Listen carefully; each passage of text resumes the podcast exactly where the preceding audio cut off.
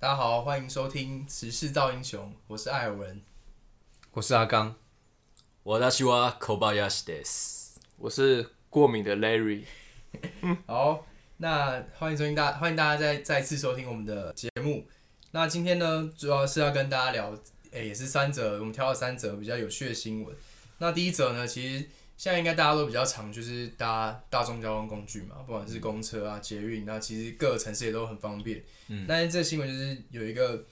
老妇人呢，她直接就是在公车上蹲下来拉屎，然后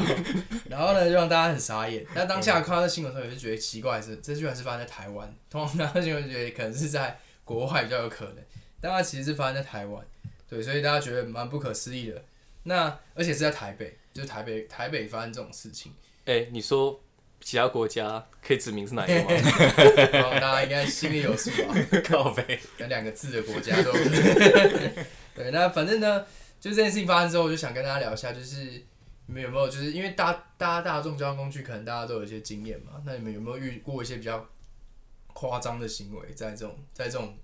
这个搭乘的上面？你说本人？还是别人发生的，听过啊，或是自己发生过啊，或是看过也可以。对拉屎我是没看过，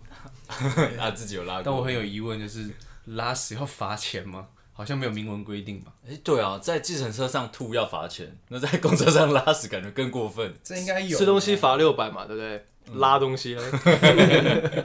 为了他应该会创一个罚则吧？应该要。我自己是有遇过啦，就是。诶、欸，先讲公车，先讲就是因为求学阶段一定会搭公车嘛，就是然后那时候搭的时候是有遇过，就是那种那种就是会把他的自己的物品，因为公上非常挤，上上下班时间大家搭车应该知道非常挤嘛，根本几乎上是没有座位，然后就有就有一些就是那种就是那种比就是比较没有公德心的人，他就会把他的物品放在旁边的座位上，路霸，对对对对，占位置，对路霸那种概念，然后会放雨，我觉得放雨伞是是最靠北，因为雨伞湿的。你拿起来那个椅子也是湿的，因为你根本没考虑到下一个人坐坐的那个那个感受。对对，而且公车公车如果是空的就算，它是全满。对，所以我觉得那超靠北。我记我记得你不是直接坐下去了吗？对对对，我就遇到这种，我就会我就会故意要坐他旁边，就是我要就是感觉看就很不顺眼，就想要叫他把东西拿起来。嗯，正义感满分的艾尔文，之前听那个艾尔文分享过，他是直接就是你说不是旁边，即便没有人，你也会说你就是要坐他旁边。哦，对，就是 看特别不顺眼啊，不知道为什么，就是感觉就是就是那个座位名又不是你的，没有啊，当然空了就算了啦，就是空了，我自己有时候也会放啊，方便。可是如果你看到有人进来，你自然而然你就把它拿起来，对对对，礼貌一下，对对对对，就是一个人坐一个座位嘛。对啊，那那个时候你多大啊？国中吧，而且你在我旁边啊。那我们国中的那些事情，现在在这边可以讲吗？你可以讲啊，有些我你可能记得还比我清楚。哦、呃，就，哎，这这也是，就大家国中时候应该比较屁孩，然后那个时候我呢跟艾尔文还有另外某一位朋友，我们就在公车上，就那个时候因为我们是会一起从山上的社区坐车去呃市区的国中念书，然后那个时候因为我们在山上社区，所以我们可能要呃六点的公车要就要坐，因为我们这样可以比较早到学校或者是做一些运动什么之类的，嗯嗯，对啊，那那种上班时间大家坐公车嘛，那那种。社畜都觉得就是不想上班，就很累，大家都在公车上睡觉。然后我们那种那时候屁孩就觉得说，哦，坐最后一排才帅啊！那个小孩子都要坐最后一排就觉得很屌，这样。然后我们我们就坐最后一排，三个人坐最后一排。然后那个那时候艾文就跟我说，哎、欸，你现在突然大叫一下，我就叫你大，我就叫你大哥。然后你知道小时候我就很喜欢当大哥，那时候我就我就觉得 OK 啊，就那种现在就这样。对，就这样，非常安静，在公车上，然后我就突然，叫一下 然后就前面的人都会把头转过来，说我们就装睡觉，就是假装睡觉，就是装睡装没事这样，然后然后心里还很得意，就是对，就我做我做到一个别人不敢，别人不敢做的事，对对，然后可能那时候还有点引以为傲，说哦，艾文要叫我大哥，所以说不定在别人的眼中，这就是在公共场合上是一个。不太好的行为，对啊，我现在我现在跟那些上班族的朋友们就是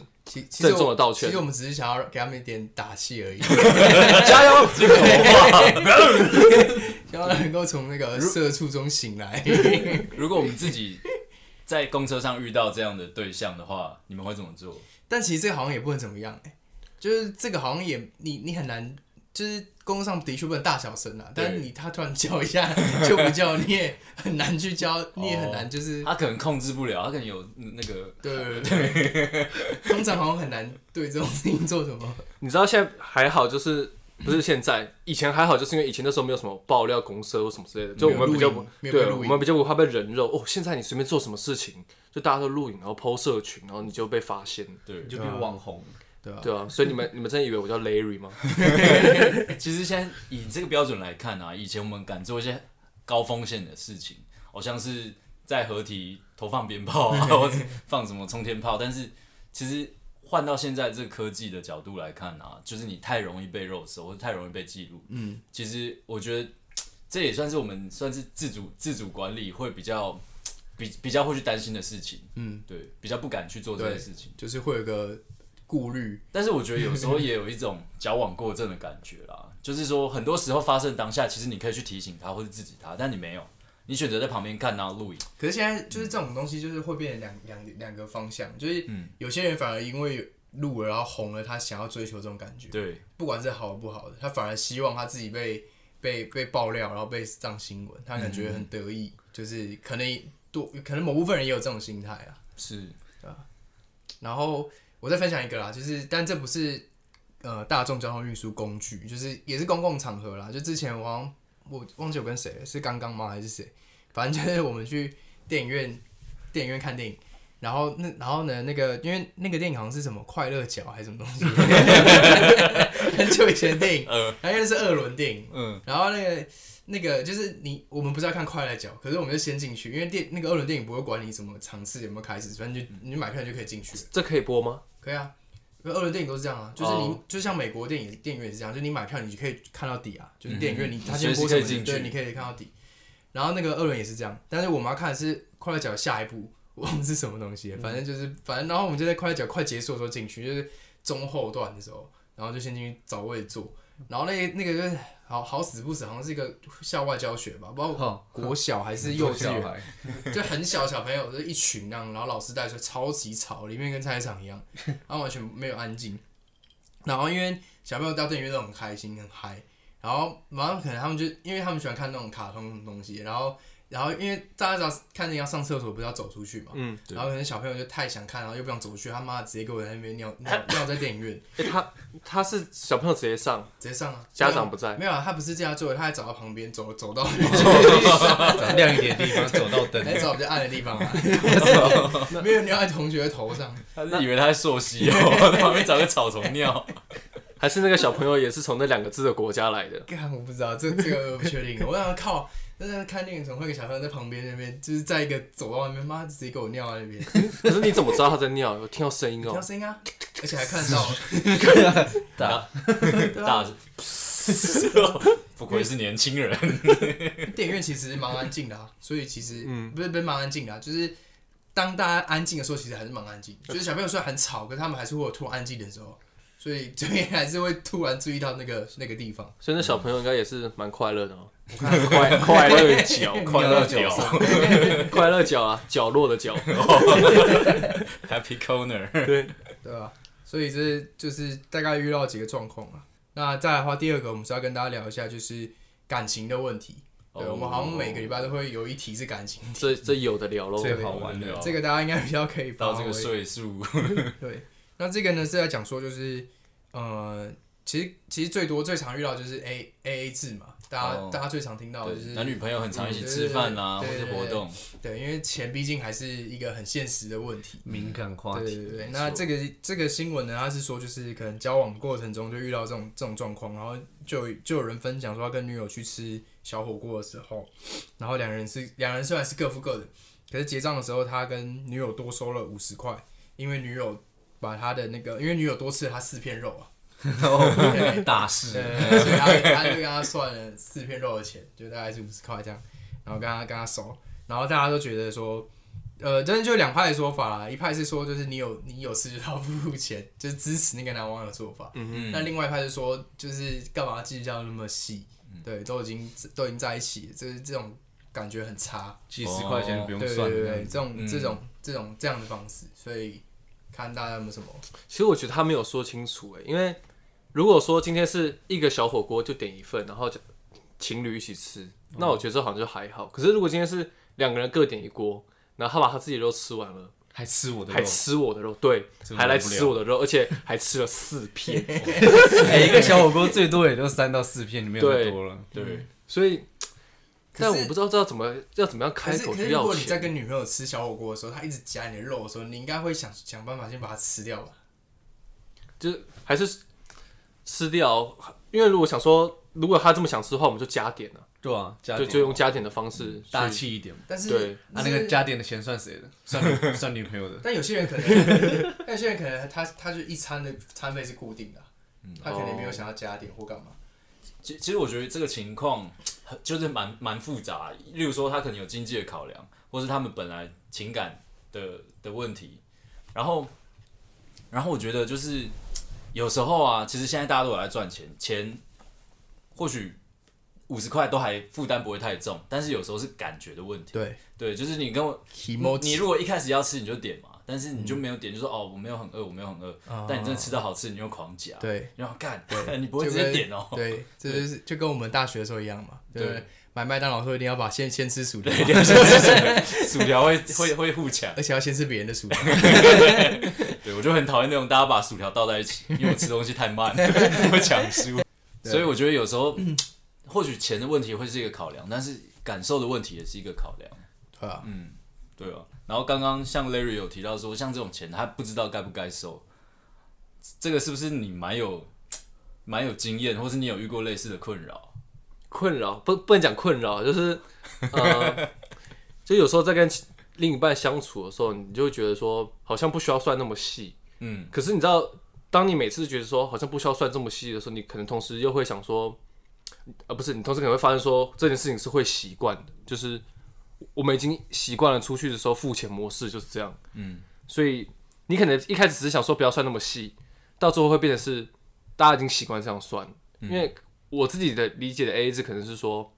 呃，这一顿我先付，啊，下一顿可能是我的另一半付，或者是怎么样，就是大家可以平均分摊一点东西，嗯哼哼哼，对啊，但是嗯，有时候你就不太好意思去跟另一半说，哎、欸。上餐我出的，嗯，对啊，因为有时候这种话就有点难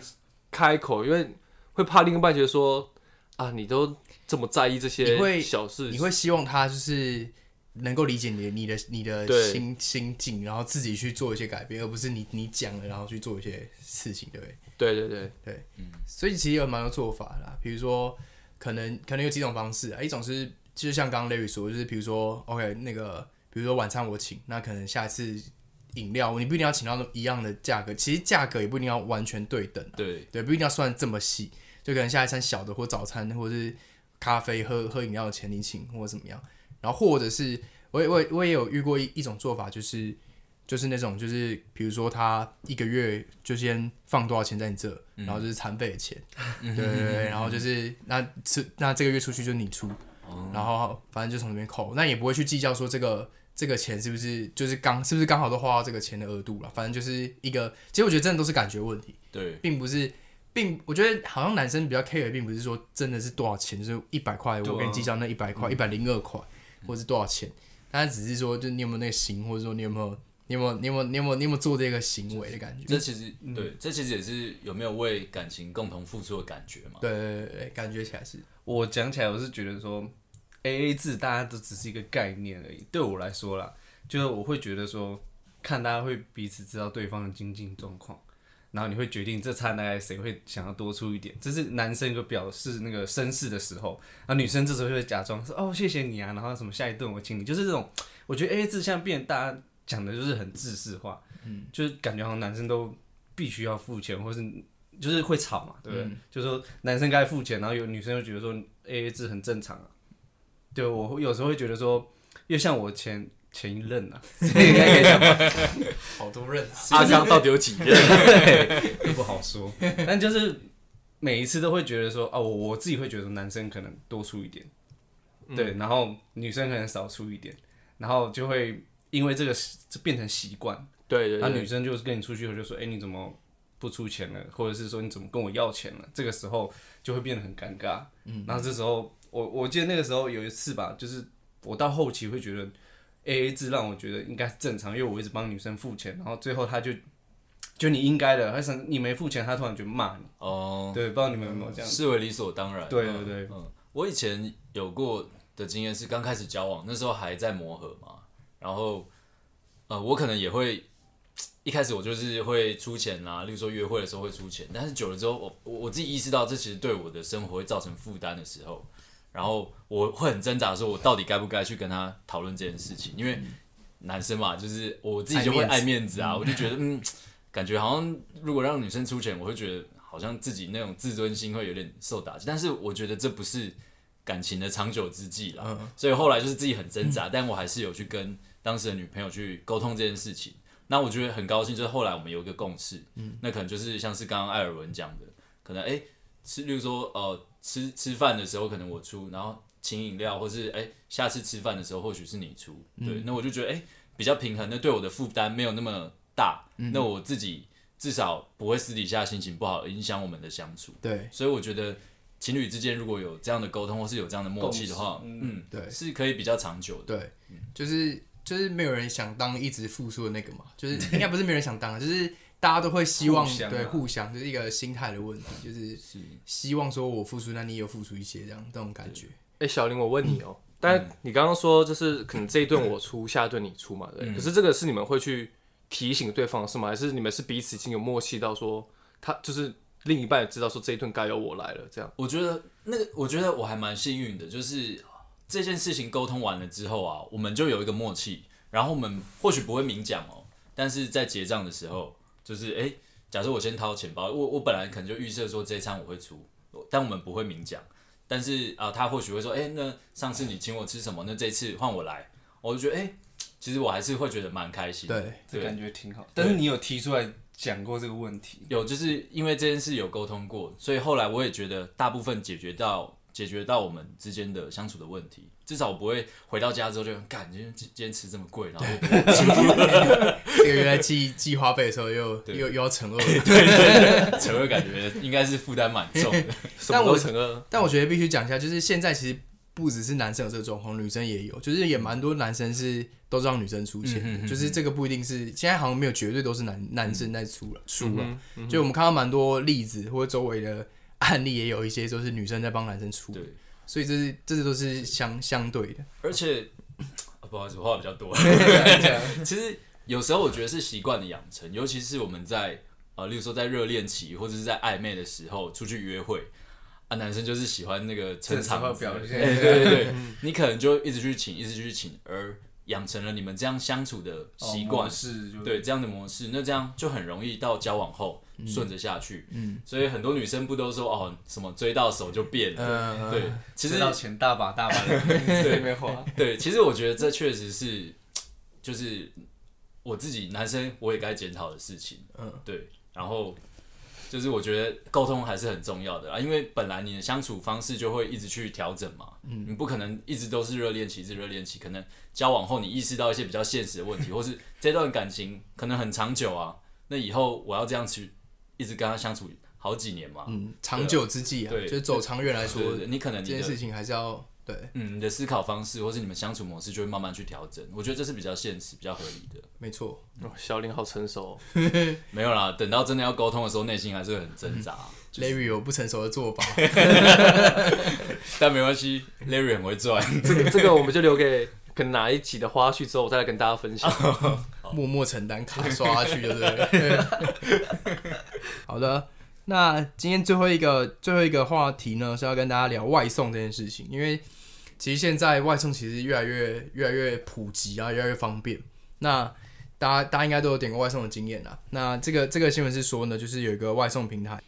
呃，他除了帮这个人外送之外，他还帮他做他要求吩咐的事情，比如说叫一杯饮料送给阿刚，然后我还叫外送员把那饮料泼在他身上，这个就是实际案例。但是他是发生在中国啦，中国的外送平台美团外卖。然后他是，他就说就是我要叫一个饮料送给阿刚，然后那个外送员还要把他泼在脸上，然后那个外送员真的就把他泼在脸上，然后还把那个收据拿给他，叫他收下来。对，那这个实际案例，对，那这个这个当然是很扯啊，但也是要跟大家聊一下，就是因为现在外送那么多，那你们在在叫外送啊，或者是收外送的时候，有没有遇过什么奇怪的事情？哎，我先问一下，这样会做出这个行为的应该是情侣吧？不是、欸，哎哎，等一下，这新闻好像没有提到是不是情侣？我对，不确定因为假设是情侣的话，有可能他们 A A 制没有讨论清楚。哦，有可能是上一顿他出，他请他喝饮料，对，我请你喝饮料，然后你还要我出，就是计较这个小钱，对，撒你脸上啊！那他们真的应该要听这一集 podcast。对，我们的我们的分享的都非常好的，我们都是有连贯哎，性。等一下，对对，中国 podcast 有封吗？中国 podcast 没有封啊？没有封啊，诶听得到。应该是没有，我不确定哎，应该是没有。哦，反正刚才我们那个说那个上厕所也没有指明说是谁嘛，对不对？呃不是，你干嘛又把自己做提就算了？哪壶不开提哪壶。对啊，所以就是欢迎中国的听众来收听我们这个节目，推荐给你欢迎中国的朋友全。世界的听众都可以来收听我们没错，的节目。没错。对，哦，其实我现在自，因为我现在自己住嘛，那我其实是就是可能之前天气比较冷的时候，我都非常依赖那个外送，就是有时候就是睡醒的时候就懒得出去，外面好冷又下雨，然后就给外给外送费总比乘二好吧？我就觉得那些外外送员这么这么冷的那个天气，然后又下雨，很辛苦，我就帮他们增加业绩，我就直接拿我的那个 app 就点起来，所以其实。那你会给小费吗？哦，我从来没给过小费，但我每次都有很郑重跟他们说谢谢，谢谢，谢谢，辛苦了，你们真的辛苦了，谢谢，谢谢。嗯哼，嗯，但是我真的完全不想给小费，你们会给小费啊？我好像没有给过。我也没给过，对啊，他没给过。没有了。通常小费可能去实体店家比较容易，例如说找了一些零钱，你觉得钱包太重。但我觉得这好像还是跟那个民风俗民情有关啦，就是小费这件事情好像在欧美国家比较比较容易哦那是发生，必须要的因为那是他们的 pay 嘛，payment。对，但在我们这边，我们已经有外送费了，就是他们应该已经赚到一赚到他们该赚的钱。对，对，那小费只是额外的一个对看他们的服务，你愿意再多给多少？。但我有听过，就是比如说你超常叫外送，然后就是外送人已经跟你熟到，就是他已经认识你，就是他可能每次都接你家单，然后可能就已经变成是朋友，甚至你可以叫他多买一包烟或干嘛。嗯哼哼，对，真正的遇过这种，就是他已经很熟，就是他每次都接你家单，就 是大户啊，大户 VIP。像我自己啊，我以前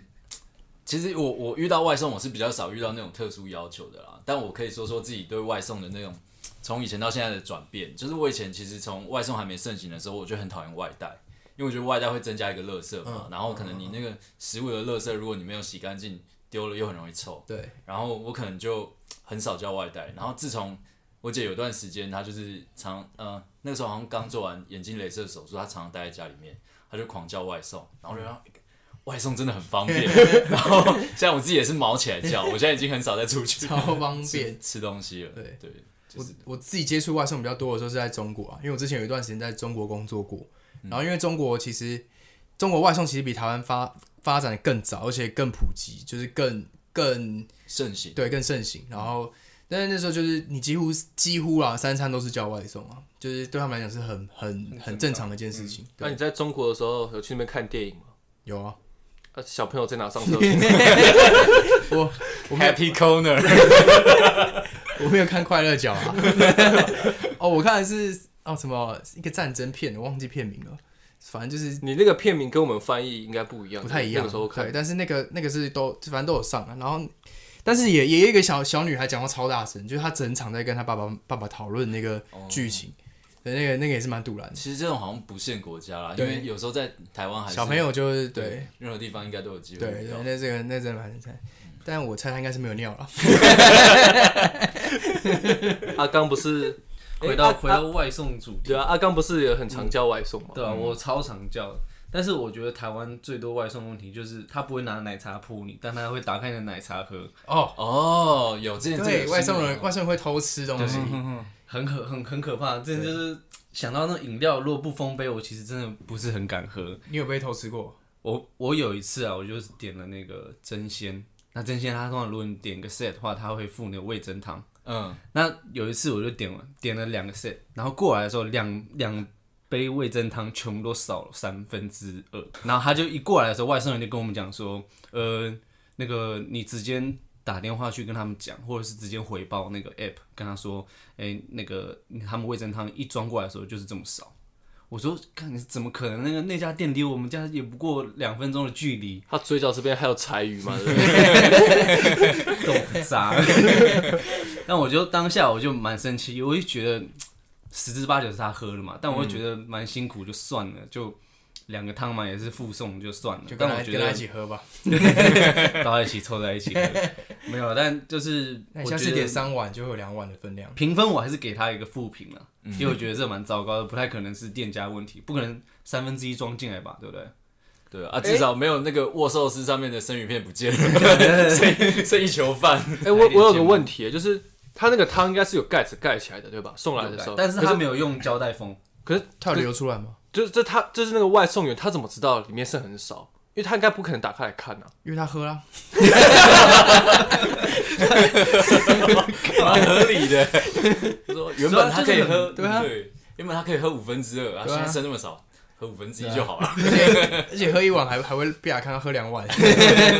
喝到均匀。但我在我那时候在中国的时候，有一次就是我好像也是叫那类似汤的东西，然后他送过来的时候，我确定他没有喝啦，因为他那个封的蛮死，但是因为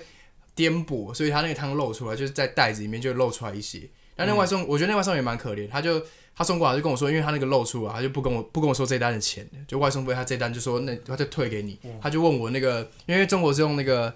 支付宝、微信收款，他就问我微信多少，他直接付给我，我说不用，我说没关系，因为我看得出来那是他真的不小心的，然后他也有心想要补偿给我，但我觉得他很辛苦啊，因为那时候那时候也蛮冷的，然后他骑过来，然后又又又很赶的样子，然后你知道中国外送很很赶，就是他们如果没在时间内送到的话，外送费是他们要负担的，对，所以他们是他们真的超拼的，好，蛮蛮硬。对。我遇过类似的，有一次是跟那个 Larry 去喝酒，去酒吧，然后因为那个酒吧他是说他可以可以点外送，然后我就点了外送之后，然后点了好像将近两百块的那个盐酥鸡，然后来的时候只有两小包，然后然后一看，我不是点了一份甜不辣，里面怎么只有两三块？然后一开始就觉得可能是或许是被偷吃啊，或许是就是店家没有做到还是怎样，然后后来就想说 就算了。可是我觉得蛮感动，就是可能你隔我我那时候好像隔了两分钟吧，外送员就跑回来，就说：“哎、不好意思，就是刚刚好像有一些洒在车子上。”他说他要退我钱，对。但是我也是觉得说，就是其实他就是有做到检讨啊，就是他也有专程自己在跑回来。就有没有心啊？对，我觉得有没有心有没有心很重要。是重点，对对，对，因为我觉得就跟 AA 制一样，对。啊，因为自己我们自己在工作，你难免会有失误嘛，包含外送，我觉得有时候也不会对。去这么去这么苛求，是啦，对他一定要做到什么，但我觉得那个态度是很重要的。没错，哎、小林，那天那天喝酒的那个盐酥鸡，好像都我吃的。干干干，所以我们应该也要 A A 制，对不对？对对对对，我还我还看过一个，就是也是盐酥鸡，然后它是在我忘记是哪一个平台，反正就是在平台上写，就是因为我们去点外卖，它不会说，比如说你要点甜不辣，或者你要点咸酥鸡，他不是会说分量，然后什么什么的，然后它不是会有备注嘛，有些会有写备注，然后备注上面直接写说不要不要用这个平台点，就不要用外送点，因为你用外送点，我只会给你三块，嗯他叫你直接去现场买。嗯就是他把它当成一个打广告的地方，曝光的地就他直接告诉你说你你点的就是很少，因为他要付，因为他被抽嘛，对，然后有外送费要付，他就直接告诉你说你不要用这点，你点我就你分量一定会少，那你就不如来店里吃。嗯其实我也蛮想做一个比较，就是我今天比如说我们点同一家，然后我叫外送，然后你去现场买，看哪个分量比较多。哦，这个蛮蛮有趣的。对对，因我为猜应该是外送会少一点，对，因为有的它是会直接涨一点价格，对啊然后有的是你可能会少一点东西，就是变相涨对对价。对对对。但是我自己觉得啊，合理来说应该是分量要一样。对，因为我叫外送，我已经多付了一些钱了，所以那个应该已经被吸收进去。嗯哼哼因为我就是懒嘛，我懒得去买，所以我我花钱请你送过来，所以它应该已经反映在分分量不应该变少了。我自己觉得是这样。嗯，可是那个管销成本的比例或许不同，例如说你多的那那笔钱呢，它可能是付给那个哦外送员外送员跟那个外送平台他们自己的管销成本，嗯，可是对于店家来说，他他的他这一单，那他做这些东西的利润可能就降低了，哦所以他势必势必还是得有反映在机会变相成本，嗯，变相的那个增加费用的，其实我想跟大家讨论一个，嗯。也是跟外送有关的话题，但是就是以外送员的角度出发，就是嗯，像刚刚艾尔文讲到的那个，他要赔他那个单的钱嘛，对，所以我们可以想象是说，就是外送员他们多在乎自己的差评跟五星嘛。嗯。我看现在外面的那种粉色的那个平台啊，黑黑绿色的平台啊，哦，他们在外面骑车，有些都骑很凶哎、就是哦。我因为我是不确定他们有没有因为这样子，然后造成更多的车祸、啊。有啊，嗯之前不是我记得有一阵子不是外送员车祸率非常高嘛，嗯哼然后那时候好像就有一个新的法令，不是说就是不能就是就好像我不知道那个法详细是怎么样，但意思应该是说不能就是要求他们就是要要赶那个时间或干嘛，因为那个会增加事故的比率。的确啦，那你们有朋友在做这种外送平外送平台吗？因为我不太确定是，就是这些差评对他们来讲到底是有多大的影响？就如果我今天送十个单，八个单都给我一颗星，对我来讲会会有差别吗？对啊，我们在点外送的时候，我们有办法选我们要哪一个外送员吗？不行是是没有办法。不行不行，他是分好的，他应该是在当场，他们在旁路边会等单嘛。对。嗯那如果你我是觉得他好评的话，他被收到单的那个几率会比较高。哦那如果你可能差评的话，他我觉得他们是会在这边做调整。嗯哦，例如说你收到几个差评，或许你会被取消这个资格，因为这会影响到他们外送平台的评价嘛。对，嗯，有可能。其实我们也不太确定他们实际做法，不然嗯可能有观众朋友有做过类似的或者知道相关的经验的话，就可以留言告诉我们可以留言，对对对，或者是粉丝团私讯我们。没错没错。对，那最好因为我我外送员我是不知道啦，我自己是蛮在意一颗星的啦，最好给我们五颗。如果没有什么服务不周的地方，跪求五颗，关我屁事。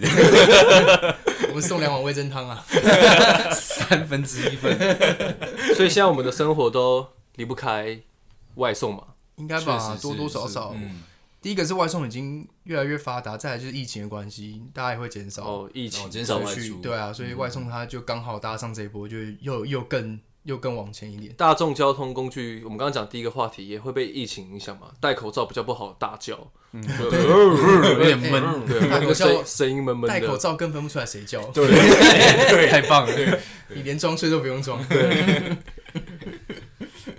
那现在看电影啊，像刚刚第二个聊到的看电影，就戴口罩，这就是边分享一下我以前的故事啊，就是那个时候是二零零几年，我忘了，就是 SARS 那一年，然后我们一家人要去看电影，然后那个时候就是我爸他就是非常的不想戴口罩，然后他会认为说我们去看电影就是要去享受的，但是戴口罩就觉得不舒服嘛，对？但后来我们就没有看，因为那个电影院的强制规定，对，电影院人员就是请我们要戴，然后后来我就是我爸跟我妈就讨论，就是说，那我们也不要，因为别人的感观感可能会说，我们戴口罩来看电影，你不戴，为什么你不就是你可能会传染给我们的、啊、这样，嗯所以后来我们还是就打道回府了。不过那一阵子就是，呃，我家人就是有会为了这个戴口罩的事情会有些小冲突，就是到底该不该戴啊，这样。那我觉得像是现在啊，因为我刚好昨天也在跟朋友聊 SARS 这件事情，然后因为那个时候我才，我们那时候好像才十一、十二岁，对，然后我那我就是